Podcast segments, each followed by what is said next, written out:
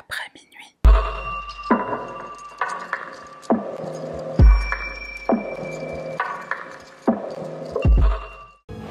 Hello there, bitch. I'm going to tell you in detail why you have been kidnapped, what's going to happen to you. Salutations, moi c'est Sahara, bienvenue sur ma chaîne, on y va sans plus tarder. Et là il y a une voiture qui passe. Pour l'affaire de ce soir, on retourne aux États-Unis. Comme je te l'ai déjà dit, on va beaucoup beaucoup aller là-bas. Et donc l'affaire de ce soir, c'est euh, le Toy Box Killer, qui en français veut dire le tueur à la boîte à jouets ou euh, la boîte à jeux. David Parkeret est né le 6 novembre 1939 au Nouveau-Mexique.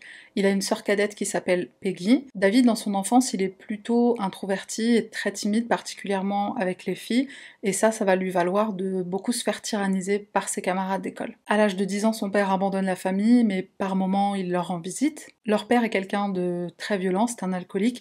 Il est violent et avec Peggy et David, et aussi avec leur mère quand ils étaient encore ensemble. Quand les parents de David divorcent, sa mère décide que ses deux enfants devraient aller vivre avec leur grand-père, donc elle aussi, elle abandonne sa famille, mais on ne sait pas trop pourquoi. Et alors ce grand-père, c'est quelqu'un qui est très religieux et qui a tendance à discipliner euh, Peggy et David s'ils ne lui obéissent pas. Quand le père de David rendait visite à ses enfants occasionnellement, il avait pour habitude de donner à son fils, euh, qui était encore jeune, hein, des magazines pornographiques, et particulièrement euh, des magazines SM. Et du coup, dès son plus jeune âge, David il commence à avoir des fantasmes sexuels très violents, ça va même jusqu'à des fantasmes de viol et de torture. Un jour, quand ils sont adolescents, sa sœur elle tombe sur ces magazines. Et, euh, je te laisse juste imaginer euh, l'état de choc parce que c'était pas seulement des magazines, c'était aussi des dessins que David avait fait lui-même et c'était euh, des dessins qui étaient particulièrement perturbants. En plus de ça, on est dans les années 50-60 donc j'imagine qu'à l'époque ça devait être encore plus choquant. Après avoir obtenu son diplôme de, de lycée, donc l'équivalent du baccalauréat, David s'engage dans l'armée et il y travaille comme mécanicien. Et à un moment, David est on, le laisse retourner à la vie civile. À la suite de ça, il travaille toujours comme mécanicien, mais euh, en tant que civil, quoi. Il travaille plus comme mécanicien pour l'armée. Il a été marié à quatre reprises et ces quatre mariages ont fini par, euh, par des divorces.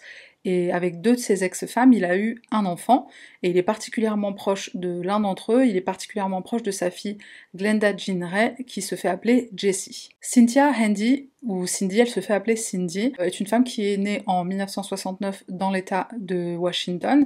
Elle y a grandi, et elle a été élevée par une mère euh, alcoolique qui avait tendance à oublier de nourrir ses enfants. Quand Jessie était enfant, sa mère, elle sortait avec un homme qui était physiquement très violent. Elle se sépare de cet homme, elle en rencontre un autre, et il se marie quand euh, Cindy a 11 ans.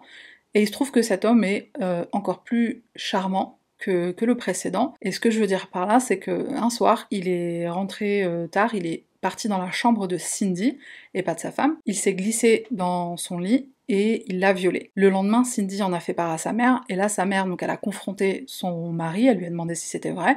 Il a admis, mais il a dit oui désolé, euh, j'avais juste un peu trop bu et j'ai confondu euh, les chambres, j'ai confondu les lits. Et cet incident, il va valoir à Cindy de se faire euh, virer de chez elle, et c'est pas que sa mère elle ne l'a pas cru, parce que son mari lui a admis qu'il avait violé sa fille, mais elle a tout simplement choisi son mari et pas sa fille, et elle lui a demandé de quitter la maison. À l'âge de 12 ans, Cindy se retrouve dehors, elle vend son corps pour subvenir à ses besoins, pour se faire un peu d'argent. Elle commence à sortir avec des, dealers de drogue et elle commence elle-même à utiliser de la drogue et comme sa mère, elle va devenir une alcoolique. Cindy, en fait, elle a aussi des fantasmes sexuels qui sont assez violents. Et elle en a un qui est, particulièrement troublant, c'est le fantasme de, du viol en fait. Mais c'est pas le fantasme du viol euh, dans le, dans le sens euh, jeu de rôle, même si je trouve ça particulièrement perturbant aussi, mais ce serait pas dans le sens où elle serait la, la fausse victime dans un jeu de rôle, euh, voilà, avec son, son, son copain ou quoi. C'est un fantasme dans lequel elle se voit, elle, avec son partenaire, violer quelqu'un. Et c'est quelque chose dont elle a fait part à un de ses petits amis. Alors, Certains articles ont dit que c'était différents petits amis qui ont, qui ont rapporté la même chose. Mais voilà, elle avait ce fantasme-là euh, hyper tordu de vouloir violer quelqu'un avec son mec. Cindy ne s'est jamais mariée, mais elle a eu différents partenaires au cours de sa vie. Et elle a eu trois enfants. Trois enfants qu'elle a fini, comme sa mère et comme les parents de David, par abandonner. Et elle a confié la garde à leurs grands-parents. Dans l'état de Washington, euh, Cindy avait commis quelques crimes, des crimes euh, assez mineurs. Et dans le but d'échapper à la justice, elle a quitté l'état de Washington et elle s'est rendue au Nouveau-Mexique, dans une ville qui s'appelle Truth or Consequences, vérité ou conséquence. Alors pour ceux qui savent pas, aux États-Unis, il y a plein de noms de villes empruntés à l'Europe. Donc euh, il y a un Londres dans l'État de l'Ohio, il y a un Birmingham euh, dans l'Idaho, je crois, il y a un Naples en Floride, il y a un Paris au Texas. Ils nous ont chourave plein de noms.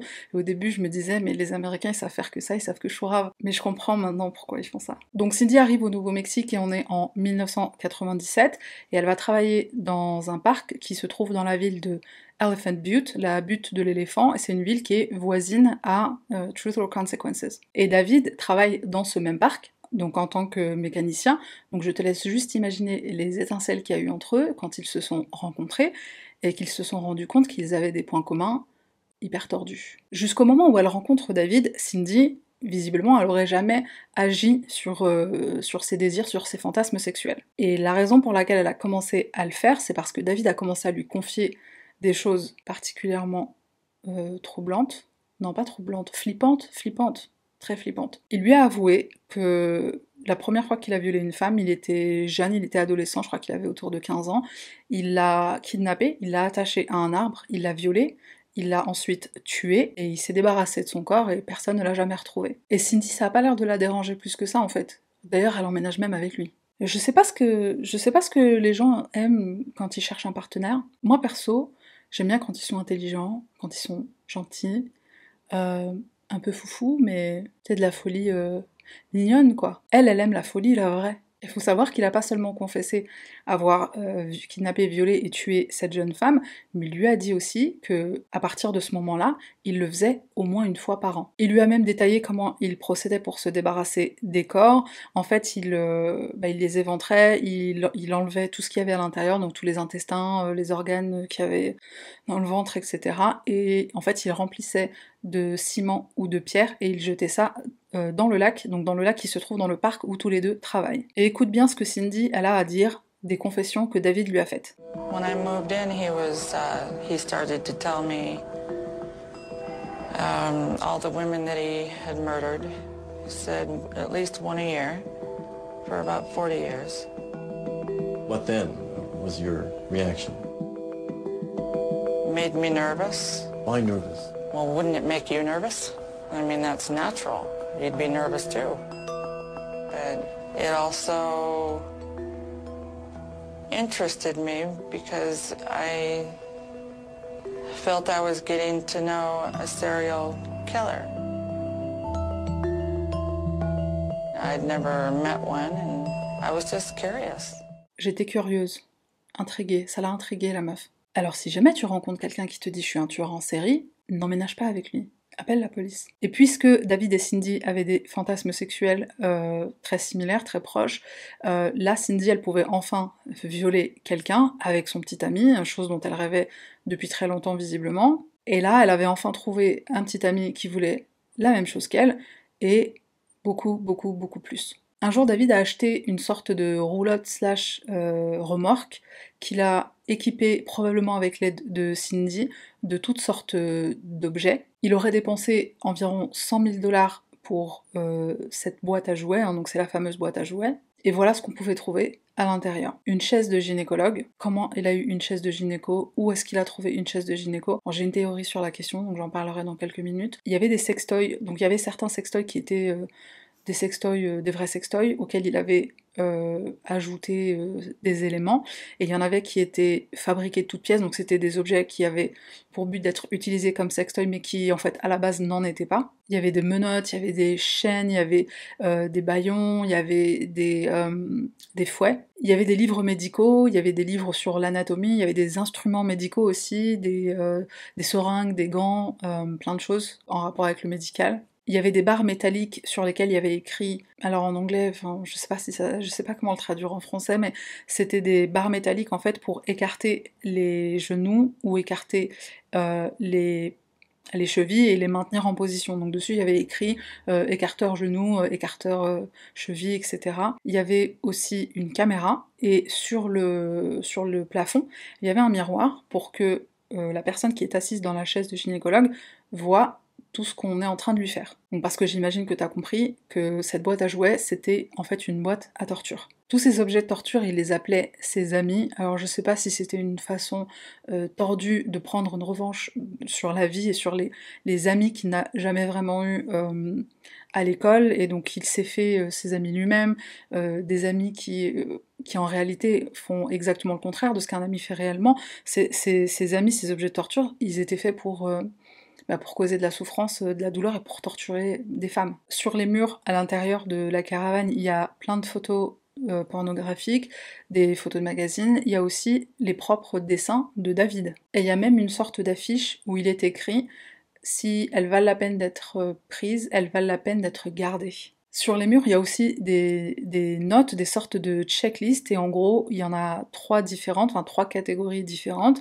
Il y en a une qui est pour lui-même, donc c'est une sorte de liste de règles qui sont applicables à David. Par exemple, il s'était imposé cette règle de toujours dire à ses victimes ce qu'il allait leur faire. Et c'était pour lui une forme de contrôle, une façon un peu de, de les contrôler et de contrôler leur esprit. Je sais pas en quoi ça contrôle l'esprit de quelqu'un, lui il le voyait comme ça. La deuxième checklist c'était pour ses complices, donc ce que ses complices devaient faire, ce qu'ils pouvaient faire, etc.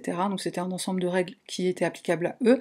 Et la troisième concernait les victimes. Par exemple, une des règles qu'elles devaient suivre, du coup elles n'avaient pas trop le choix, elles devaient porter un bandeau sur les yeux le temps, ainsi qu'un espèce de collier, comme un collier pour chien, pareil, à tout moment elle devait euh, le porter. Elle devait recevoir forcément des électrochocs sur, sur leur sein et sur euh, les parties de leur corps qui sont très sensibles. Dans cette remorque, il y avait un cercueil. Par moment, elle devait être placée à l'intérieur pour une durée euh, bah, indéterminée, enfin c'est un peu lui qui décidait. Je sais pas trop quel était le but de les placer là-dedans, c'était peut-être pour les préparer à la mort, pour celle qui allait perdre la vie ou euh, pour susciter la peur, enfin je sais pas trop. Faut savoir qu'à un moment donné, David, il était euh, fatigué de donner toujours ce long discours. Donc c'était un discours qu'il donnait à sa victime au départ quand elle arrivait dans la boîte à jouets, et c'était un très très long speech dans lequel, entre autres, il expliquait tout ce qui allait lui être fait, les règles qu'elle devait suivre, les obligations qu'elles avaient,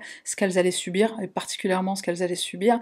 Et donc il en avait tout simplement marre de se répéter à chaque fois à chaque victime, et donc il a fait cet enregistrement C'est très long et c'est très, euh, très choquant, mais je vais juste en citer quelques extraits. Et juste avant de parler de ça, je voudrais juste préciser une chose, c'est que David et Cindy, en fait, ils avaient pour habitude d'aller dans le même bar, dans la ville de Elephant Butte, pour euh, récupérer leurs victimes, pour chercher leurs victimes, trouver leurs victimes. Et ils allaient dans, ce, dans un saloon qui s'appelait le Blue Water Saloon. Et leur façon de procéder, en fait, c'est que donc ils trouvaient une victime potentielle dans ce fameux bar, ils lui mettaient quelque chose dans son verre, donc pour, euh, pour la droguer, bien sûr.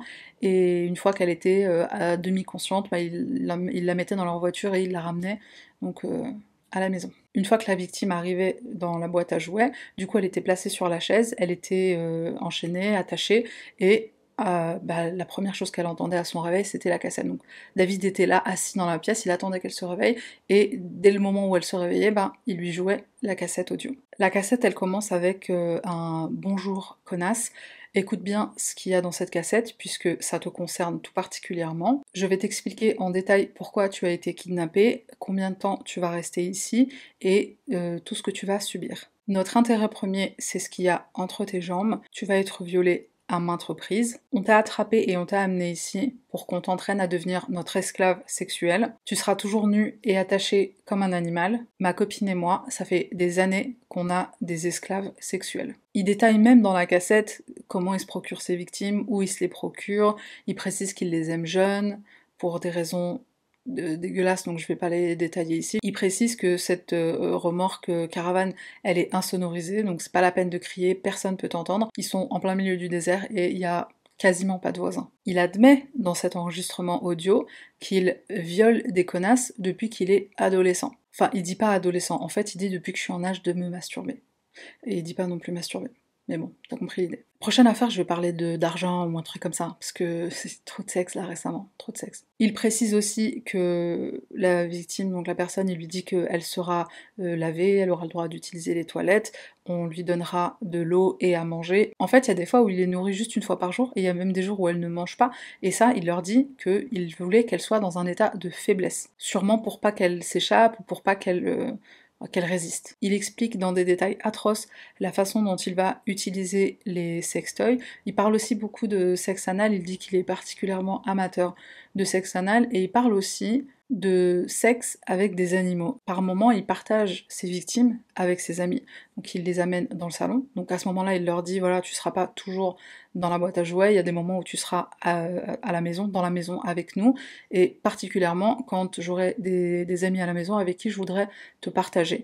Il la rassure en lui disant euh, mes amis ils aiment des trucs qui sont plutôt normaux, t'auras pas trop à t'inquiéter, c'est plutôt moi qui a des délires euh, voilà hyper tordus, mais euh, quand tu seras dans la maison, tu seras violé donc par mes amis, par mes chiens, puisqu'il a trois chiens, je crois que c'est trois chiens, par Cindy aussi. Donc il ne donne pas le nom de Cindy, il ne donne le nom de personne, mais il dit euh, My Lady Friend, mon amie euh, femme, ma copine, ma chérie ou ta maîtresse.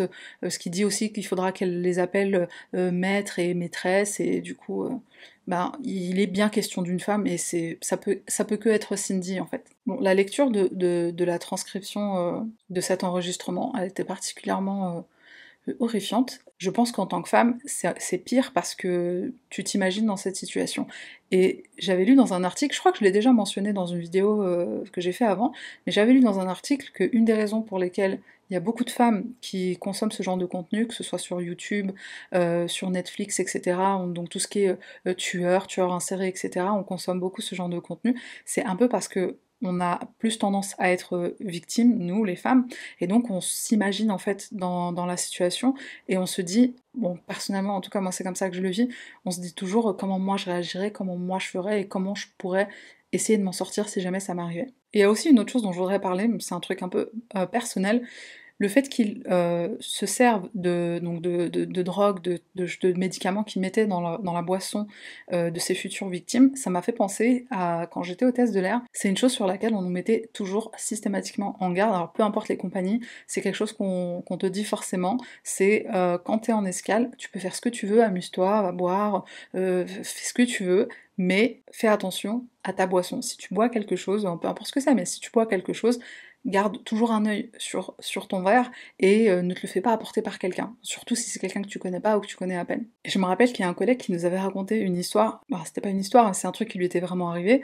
En fait, un jour il était en escale, quelque part, et il y a une de ses collègues qui l'appelle dans sa chambre d'hôtel et qui lui dit en pleurant euh, je viens de me réveiller, je suis dans une chambre, je sais pas où je suis, je sais pas euh, qui est avec moi, mais il y a cinq mecs autour de moi. Fais attention à ta boisson, garde un œil sur ton verre. Dans cette cassette, David dit aussi que si les gens savaient à quel point c'était fun d'avoir un esclave sexuel, la moitié des femmes sur Terre seraient euh, enfermées dans le sous-sol euh, de quelqu'un. Je suis pas trop d'accord, mais bon. Il parle aussi de punition si une victime ne suit pas les règles strictes qu'on vient de lui énoncer dans, l'enregistrement, ou si elle mord, ou si elle, euh, elle essaie de griffer, ou qu'elle essaie de frapper et qu'elle essaie de, s'enfuir. Il dit que si elle cause trop de problèmes, il aura aucun souci à lui trancher la gorge. Il dit qu'il n'aime pas tuer, mais que si c'est nécessaire, bah, il le fera sans problème. Il dit aussi qu'il n'aime pas faire euh, du mal et blesser, physiquement blesser. Je crois qu'il n'a pas euh, la bonne définition de ce que ça veut dire euh, blessé. Et il dit aussi qu'il ne veut pas causer de euh, dommages permanents sur, euh, sur le corps de sa, de, sa victime. Donc il explique que en fait le vagin est... il n'utilise pas le mot vagin, mais je vais utiliser le mot vagin. Il explique que le vagin, il est fait pour qu'un bébé en sorte, et donc qu'il n'utilisera jamais rien de plus gros qu'un bébé. Et David, c'est quelqu'un de tellement organisé qu'il a même un formulaire qu'il leur fait remplir quand elles arrivent dans la boîte à jouets. Alors, c'est pas elle-même qui le remplit, c'est en fait, c'est un genre de questionnaire, il leur pose des questions. Ça va de euh, la date de tes dernières règles à est-ce que tu as déjà eu un enfant, est-ce que tu prends des médicaments, est-ce que tu as euh, des maladies particulières ou quoi? Et il est suffisamment tordu pour demander euh, les préférences sexuelles. La cassette se termine avec soit intelligente, soit une survivante, ne parle pas sans permission, ne crie pas, soit docile et obéissante, et surtout fait preuve de respect il a dit respect. Le 22 mars 1999, une jeune femme prénommée Cynthia, 22 ans, qui est originaire de la ville de Albuquerque, c'est moche de le dire en français, mais cette jeune femme est captive dans la maison de David, et ce jour-là, elle n'était pas dans la boîte à jouets, elle était à l'intérieur de la maison. David était sorti pour euh, faire quelques courses probablement, et Cindy était au téléphone sur son portable avec une amie. À ce moment-là, Cynthia, donc la victime, s'aperçoit que les clés, qui, les clés des menottes qui la, qui, la, qui la maintiennent attachée sont sur la table qui est juste à côté d'elle. Donc elle en profite pour se détacher, pour se libérer. Elle attrape le téléphone fixe et elle appelle la police.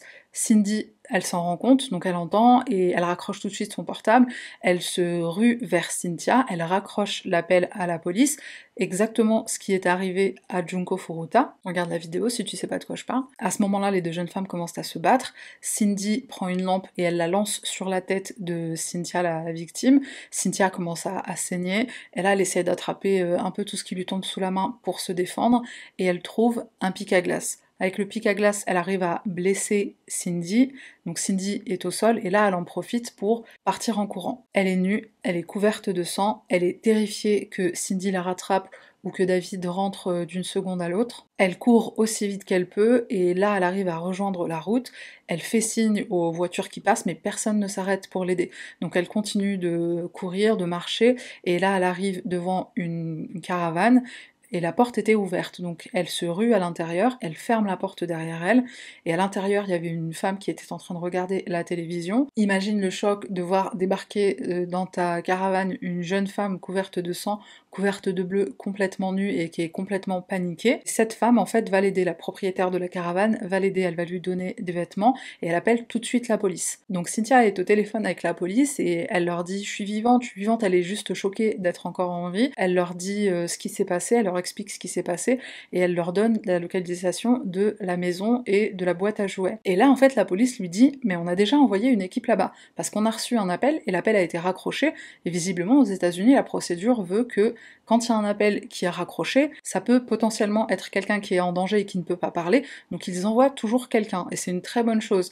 Et du coup, la police était déjà sur place. Cynthia est bien sûr emmenée à l'hôpital pour qu'on lui soigne ses blessures, mais juste avant, on fait des photos pour que ça puisse être euh, utilisé comme, euh, bah, comme preuve lors d'un procès s'il y a un procès. Quand la police questionne Cynthia sur la façon dont elle a rencontré David, elle leur admet qu'elle est une prostituée et qu'elle a rencontré David euh, pendant qu'elle travaillait du coup. Il avait sa caravane, alors je sais pas si c'est la même caravane ou si c'est une autre caravane, mais il était en caravane et il a demandé donc à Cynthia de monter à l'intérieur. À l'intérieur, il y avait Cindy et là, David, en fait, il s'est fait passer pour un policier et il lui dit euh, bah, Vous êtes en état d'arrestation. Et il lui sort même un faux badge, euh, etc. Ils commencent tous les deux à la bâillonner et à lui attacher les pieds et les poings. Et là, Cynthia se rend compte que c'est pas des policiers, mais il est trop tard. Et quand je te dis que David est quelqu'un de très organisé, il est très organisé. En fait, il s'est même préparé, lui et Cindy, à la possibilité de, euh, de, se faire arrêter. Si jamais ça arrivait un jour, il était même préparé à ça. Évidemment, ils sont arrêtés, ils sont interrogés sur, euh, sur Cynthia et qu'est-ce qui s'est passé. Et là, ce que David et Cindy vont répondre, c'est que Cynthia et leur amie, en fait, elle a un gros problème euh, d'addiction à l'héroïne et en fait, ils étaient en train de tout simplement l'aider à se débarrasser de cette addiction. Le problème, c'est que David n'a pas de casier judiciaire, il n'est pas connu des services de police, donc ça, c'est quelque chose qui va jouer en sa faveur. Malheureusement, Cynthia est une prostituée et donc là, la police, elle sait que c'est quelque chose qui va jouer en sa défaveur. Donc même s'il y a eu des rapports sexuels, il n'y a rien qui prouve, en fait, il n'y a rien qui peut prouver que c'était pas consenti. Mais la police lance quand même une enquête, puisque l'histoire de Cynthia est juste euh, tellement bizarre qu'ils veulent bah, en avoir le cœur net. Donc ils font une demande de mandat de perquisition. Quand ils étaient entrés dans la maison, ils avaient bien vu qu'il y avait euh, des traces de, de lutte, qu'il y avait bien des preuves évidentes qu'il y avait eu une bagarre à l'intérieur. Donc ils fouillent la maison, ils fouillent également donc la remorque qui est dans la cour. De l'extérieur, ça a l'air d'être une remorque tout ce qui est de plus normal. Et à l'intérieur, ils vont trouver tout ce que Cynthia leur a décrit et même plus. Donc ils trouvent la fameuse cassette audio, l'enregistrement audio qui va euh, complètement incriminer euh, David. Et ils trouvent aussi une cassette vidéo dans la caméra. Et sur cette cassette vidéo, on y voit une femme qui soit se fait violer, soit est en train d'avoir des rapports sexuels vraiment très bizarres, et cette femme n'est pas Cynthia, c'est une autre femme. Et sur l'enregistrement, on voit clairement qu'elle est euh, dans un état second, alors soit elle a bu, soit euh, elle a pris quelque chose, mais elle est clairement euh, pas elle-même, elle est clairement dans un état second. David et Cindy sont inculpés pour, entre autres, kidnapping et torture. Il y a au total 12 chefs d'inculpation. Le problème, c'est que les policiers vont craindre qu'il n'y a pas assez de preuves pour les envoyer en prison. Malgré le fait qu'ils ont trouvé la cassette audio, euh, malgré le fait qu'il y ait aussi plein de photos qui ont été découvertes de femmes différentes femmes, plein de femmes dans différentes positions, euh, bondage, etc., des positions sexuelles explicites et tout, mais il n'y a rien qui prouve que c'est pas consenti en fait. Parce que ça, c'est ce que David va dire avec les photos, tout ça, il va dire que c'était euh, que c'était consenti. Et comme je disais, Cynthia, c'est une prostituée, donc malheureusement, son métier euh, fait qu'elle perd en crédibilité euh, dans un tribunal. Donc ce que la police aimerait, c'est retrouver la jeune femme qui est sur la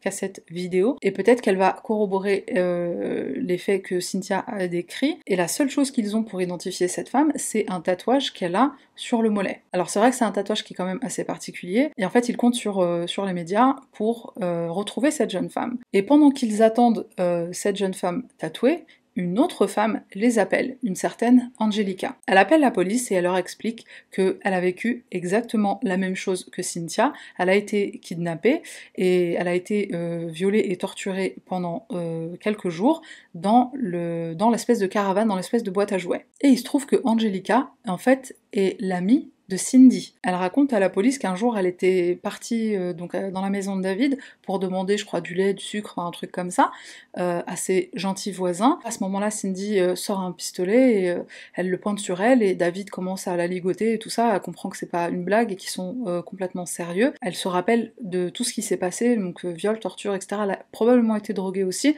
mais elle se rappelle de tout ce qui s'est passé. Elle a réussi en fait, elle est dissuadée de la garder plus longtemps et de la laisser partir. Et dès qu'elle a été euh, libérée, elle est tout de suite partie voir la police et ils ont pris donc sa déposition, mais jamais eu de suite, ils ont jamais donné suite. La plainte de Cynthia cumulée à celle d'Angelica a valu euh, un total de 25 chefs d'inculpation couple euh, David et Cindy. Donc c'était 12 pour Cynthia et 13 pour Angelica. Donc là, il y avait euh, beaucoup plus de chance et beaucoup plus d'espoir que tous les deux finissent en prison. Bon, maintenant, on va parler des complices. On va parler de la fine équipe de David. Parce qu'il n'y avait pas seulement Cindy, hein, euh, il en parle clairement dans la cassette audio, dans l'enregistrement audio, même s'il dit pas Cindy, mais ça peut être que elle. Donc on sait qu'elle a non seulement participé au viol et à la torture de ben, on ne sait pas combien de jeunes femmes, mais elle a aussi procuré une victime. Enfin, du coup, procuré, c'est pas le mot puisqu'elle a participé, mais donc elle a euh, contribué à attraper, enfin, à kidnapper des femmes euh, avec David. Et ça, c'est aussi quelque chose qui est dit dans l'enregistrement. Et elle a procuré euh, cette amie-là, Angelica. Et Jessie a fait la même chose que Cindy. Alors Jessie, on se rappelle que c'est la fille de David. Et donc, elle a aussi procuré à son père une amie. Enfin, du coup, on a connaissance que de cette personne-là. Et il est possible qu'elle en ait procuré d'autres, mais euh, a priori, il y a que elle qui a été confirmée. Et Jessie, de toute façon, elle l'a avoué, elle a admis qu'elle avait procuré à son père une victime, euh, une jeune femme qui s'appelle Kelly, et donc l'amie qui était l'amie de Jessie. Cette jeune femme, Kelly, en fait, un jour, elle s'était disputée avec euh, son mari, et elle est partie dans un bar pour euh, boire un verre. Elle a retrouvé son amie Jessie, son amie Jessie. En fait, elle a bu juste un seul verre, juste une bière, je crois que c'était une bière, et pendant qu'elle avait le dos tourné, Jessie a mis un truc dans, son, dans sa boisson, et là, c'est le trou noir. Kelly ne se souvient pas de ce qui s'est passé, elle se réveille un matin et en fait on est trois jours plus tard. Elle retourne chez elle et là son mari ne veut pas qu'elle rentre, euh, il lui dit non non je, tu prends tes affaires et tu t'en vas. Euh, pendant ces trois jours là il est persuadé qu'en fait elle l'a trompé, qu'elle était avec un autre homme alors que en fait elle ne sait absolument pas ce qui s'est passé. Ça lui a valu un divorce avec son mari et en fait Kelly est la jeune femme au tatouage. En fait, entre le temps où il lui est arrivé ce qui est arrivé, et entre le moment où elle a vu son tatouage à la télévision et, qu'elle a contacté les autorités, je sais pas combien de temps s'est écoulé, mais il me semble que c'était plusieurs, au moins plusieurs mois. Kelly, elle avait souvent des cauchemars, elle faisait des cauchemars horribles de, choses qu'on lui faisait qui étaient, atroces, et quand elle a découvert euh, son tatouage donc à la télévision, en fait, elle a compris que c'était pas des cauchemars, que c'était des choses qui lui étaient réellement arrivées. La police lui montre l'enregistrement, donc elle se reconnaît, c'est bien elle. Et là, elle voit euh, tout ce que David lui a fait donc à, son insu, sans son consentement bien sûr. Elle est un peu, elle est un peu confuse et c'est un peu, c'est un peu flou dans sa tête ce qui s'est passé. Par contre, Cynthia se rappelle très bien, donc elle confirme que Cindy était là, qu'elle participait. Elle dit que souvent, c'est vrai qu'elle ne faisait que regarder, elle était là et elle regardait, mais elle a aussi participé activement à euh, viol et torture et kidnapping. Après leur arrestation, Cindy, elle va très vite retourner sa veste, elle va tout mettre sur euh, David, elle va dire qu'elle n'était coupable de rien, qu'elle était seulement curieuse, comme on l'a entendu dans, dans l'interview qu'elle avait donnée quand elle, était, quand elle était en prison, elle se décharge absolument de tout. Et elle collabore totalement avec la police dans le but d'obtenir une sentence euh, plus légère. Mais il y a une amie de Cindy euh, qui a rapporté qu'elle lui aurait dit qu'en fait tout ça, ça lui donnait euh, des montées d'adrénaline, qu'elle aimait ça, et elle aurait dit à cette même amie qu'elle a été témoin du meurtre de 4 à 6 personnes. Donc elle dit qu'elle a été témoin de plusieurs meurtres, donc au moins 4, et elle dit que les corps ont été euh, abandonnés dans, le, fameux lac qui se trouve dans le parc. Alors on ne sait pas si elle a été aussi témoin de ça, donc des corps qui ont été jetés euh, dans le parc, mais elle a été en tout cas témoin de au moins 4 meurtres. Malheureusement, la police n'a jamais retrouvé aucun corps. Euh, ni dans le lac, ni dans le parc, ni sur la propriété de David. C'est juste effarant parce que fait quand on sait qu'il a potentiellement tué une soixantaine de personnes tout au cours de, enfin tout au long de sa vie, et on se dit il n'y a pas un morceau d'os quoi, il n'y a pas, il a pas une dent, il n'y a pas, il y a rien. Donc c'est dire quand même à quel point il est organisé. Pendant plusieurs années, en fait, la police n'avait même pas fouillé le lac, je ne sais pas pour quelle raison, mais ils n'ont pas fait ça pendant très longtemps et ils ont attendu 2011. Et la raison pour laquelle ils se sont enfin décidés à fouiller le lac, c'est parce qu'il y a des os humains qui ont été euh, retrouvés. Donc euh, je crois que c'était sur le, sur, enfin, au bord de l'eau, quelque chose comme ça. Donc ils ont enfin pris la décision de fouiller le lac, mais ils n'ont pas trouvé euh, d'ossements humains. Donc pour résumer, Cindy, elle est incriminée non seulement par la cassette audio, mais aussi par Cynthia et par Angelica. Jessie, elle est incriminée par le témoignage de Kelly, donc son amie Kelly, mais aussi par le fait qu'elle avait admis elle-même qu'elle avait procuré une victime à son père, donc ça à son ami Kelly. Et Cindy confirme aussi l'implication de Jessie, pas seulement dans le fait qu'elle ait euh, procuré son ami Kelly, mais aussi dans les viols et la torture. Et elle va même jusqu'à leur donner le nom d'un autre complice, Dennis Roy Yancey. Alors Dennis, bien sûr, il est interrogé par la police, non seulement parce que Cindy a donné son nom et qu'elle l'a impliqué dans les viols et la torture et, les kidnappings, mais parce que aussi elle l'a accusé du meurtre de Mary Parker. Mary Parker, c'est une jeune femme de 22 ans qui qui à l'époque était porté disparu. Au départ, Dennis, il dit euh, non, moi je ne connais pas cette personne, je l'ai jamais tué, je ne sais pas qui c'est. L'enquête de la police va révéler qu'en fait c'était son ex-petite amie, donc à ce moment-là il change son histoire et il dit oui c'est vrai c'était mon ex-petite amie et bah je vais vous raconter ce qui s'est passé. Un soir, Marie était dans un bar et elle était en compagnie de Ray et de Cindy et en fait ils l'ont euh, probablement droguée elle aussi, ils l'ont amenée dans la voiture, Dennis était dans la voiture, il était sur la banquette arrière, ils se rendent tous au domicile euh, de David. Marie est amenée à l'intérieur de la boîte à jouets, elle est violée, torturée, comme toutes les autres femmes. Au bout de trois jours, David va téléphoner à Dennis, il va l'appeler, il va lui dire de venir et il va lui dire on en a fini avec elle. Il lui donne une corde, et pendant tout ce temps-là, visiblement, Cindy était présente, donc c'est pour ça qu'elle a accusé euh, du meurtre. Donc euh, David lui donne une corde et il lui dit étrangle-la, tu l'as, euh, on en a terminé avec elle. Denis expliquera à la police qu'il avait trop peur de leur téléphoner et de leur euh, avouer tout ce qui s'était passé parce qu'il avait peur de David et David en effet l'avait menacé de le tuer s'il racontait quoi que ce soit, autant pour ce meurtre que pour euh, tout ce qui se passait dans la boîte à jouets. Évidemment, Denis leur a dit où le corps avait été enterré, donc euh, les autorités s'y rendent, mais ils ne retrouvent rien du tout. Et là, il y a deux théories. Donc euh, la police pense que soit ils ne se rappellent pas de l'endroit exact, mais à ce moment-là, moi je me suis dit, bon, ils avaient des, euh, chiens, en fait, des chiens qui sont entraînés pour, pour sentir les corps, les cadavres, etc. Donc même si c'était pas rappelé de l'endroit exact, exact, ils auraient probablement reniflé.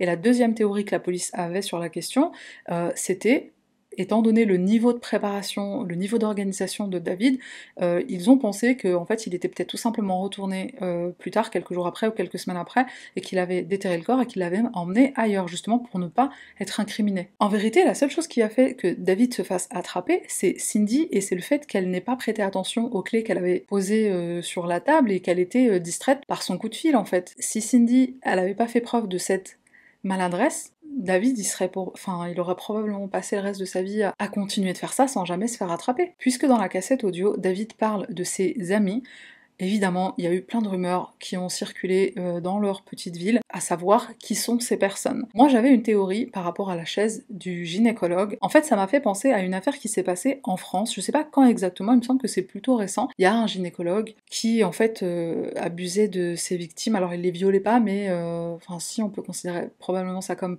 un viol, mais en fait, il les touchait, il les examinait sans porter de gants, etc. Il les filmait à leur insu pendant qu'elles se déshabillaient. Et donc, moi, je me suis dit, bah, il est possible que ce soit un euh, du village ou des, villages voisins qui ait contribué avec euh, donc la chaise et qui ait aussi euh, participé. Il y a d'autres rumeurs qui impliquaient des policiers, étant donné que Angelica une fois qu'elle était, une fois qu'elle avait réussi à, partir, à se faire libérer par David et Cindy, elle est allée voir la police, elle a porté plainte pour quelque chose qui est quand même grave et abominable et horrible. Il y a eu zéro suite, donc on pense qu'il y a potentiellement des policiers qui sont aussi impliqués. L'heure de la sentence est arrivée. Et spoiler, tu vas être déçu. Ou pas selon tes croyances. Dennis a été condamné à 15 ans de prison donc pour le meurtre de Mary Parker, euh, donc pour meurtre au second degré. Il a été aussi condamné à 15 autres années de prison pour euh, conspiration et intention de commettre un meurtre. Il a été libéré en 2011 et il habite toujours à Elephant Butte comme si de rien n'était. Cindy a été condamnée à 36 ans de prison pour conspiration et aussi pour le fait d'avoir été complice. En fait, sa sentence a été réduite parce qu'elle avait coopéré avec les forces de police et qu'elle avait accepté de témoigner contre David. Elle a été libérée après seulement la moitié de cette sentence. Ce qui a été décidé pour David, c'est qu'il y ait trois procès différents, donc un pour Cynthia, un pour Angelica et un pour Kelly. Alors, pour le procès de Angelica, malheureusement, euh, elle est morte d'une overdose. En fait, tout ça l'avait énormément perturbée et c'est compréhensible. Elle est tombée dans l'addiction et elle a fait une overdose et elle est morte. Donc ce procès a été euh, annulé. Je ne sais pas si on dit annulé, mais ce procès n'a pas eu lieu. David Parker a été condamné à 224 années de prison. Et en fait, ce qu'il faut savoir, c'est que pendant très longtemps, il niait en bloc tous les chefs euh, d'inculpation.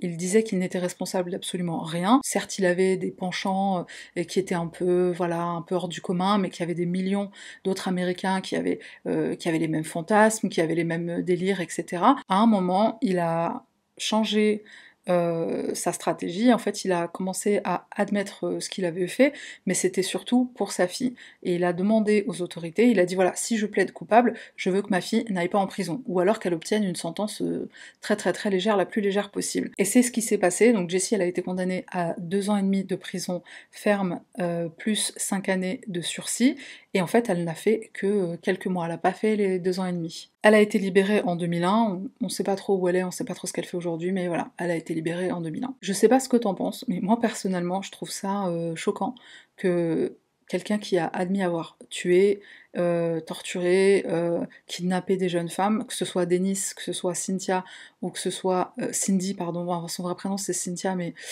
Cindy ou Jessie, bah, c'est des gens, ils sont en liberté, ils sont dans la rue, ils ont des vies normales, ils ont des tafs, ils ont, bah, ils ont leur petit train-train quotidien, comme si de rien n'était en fait. Mais attends, parce que le pire est à venir. Le jour où devait aller en prison pour commencer sa sentence de 224 ans, bah, en fait, il est mort d'une crise cardiaque. D'un côté, c'est très frustrant pour les victimes et pour leurs familles. Il faut savoir qu'Angelica, bah, avant son overdose, en fait, elle a insisté pour qu'il n'y ait pas la peine de mort. Et elle disait, s'il meurt, s'il est condamné à mort, c'est trop facile. Je veux qu'il passe le reste de sa vie en prison. D'un autre côté, je me dis que peut-être ces crimes étaient tellement atroces que euh, sa suite privée en enfer, elle pouvait pas attendre.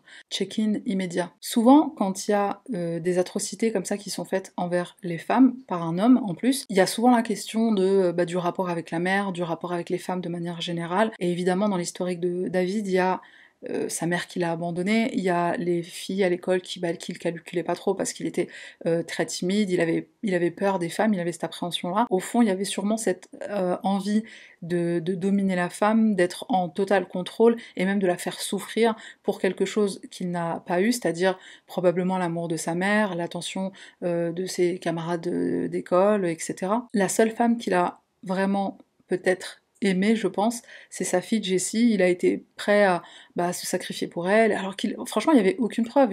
Il, est possible qu'au procès, il, ait obtenu gain de cause. C'est lui qui a décidé de plaider coupable pour sauver euh, sa fille. En vérité, sa fille, c'est la seule personne qui a fait ce que lui voulait. C'est la seule femme qui l'a écouté, qui l'a suivi et qui lui a été euh, soumise volontairement. Je compte pas Cindy parce qu'elle a retourné sa veste, donc euh, Cindy c'est pas pareil. Dernière chose que je voudrais dire sur cette affaire, c'est que David a été diagnostiqué paraphilique. La paraphilie, en fait, avant on appelait ça la déviation sexuelle ou la perversion sexuelle, et c'est tout simplement en fait le fait d'être euh, sexuellement excité par quelque chose d'atypique. Ça peut être une pratique sexuelle atypique ou ça peut être quelque chose de totalement atypique en soi, c'est-à-dire un objet ou une situation ou euh, un événement. En gros, c'est quelque chose qui sortirait vraiment de l'ordinaire. Alors après, faut définir ce qu'est une pratique sexuelle ordinaire, puisque pendant un moment, l'homosexualité était considérée comme une perversion sexuelle, et donc ça faisait partie de, de la paraphilie. Après, c'est clair que pour le cas de David, il n'y a absolument aucun doute, étant donné que lui dans son cas, il est quand même question d'une violence extrême, de non-consentement et de violence euh, physique euh, vraiment extrême et qui ont euh, certaines ont mené à la mort, parce qu'il a admis dans les cassettes qu'il avait tué des femmes, et il l'a admis aussi à Cindy. Mais juste pour donner un exemple de comportement paraphilique, bon après c'est vrai que c'est un exemple qui est plutôt rare, et il avait fait l'objet d'une étude, enfin c'était un des sujets d'une étude qui a été faite sur la paraphilie et j'ai trouvé que c'était un peu drôle. Alors je dis pas ça parce que je juge, mais bon, j'ai trouvé que c'était drôle. Il y a un des sujets qui, euh, lui, était... Enfin, il avait un truc pour les éternuements. Et c'était aussi bien les éternuements des autres que ses éternuements à lui. Alors je dis lui, c'est vrai que l'étude elle précise pas si c'est un homme ou une femme, mais euh, soyons sérieux deux minutes, ça ne pouvait être qu'un homme. Nous les femmes on est normal.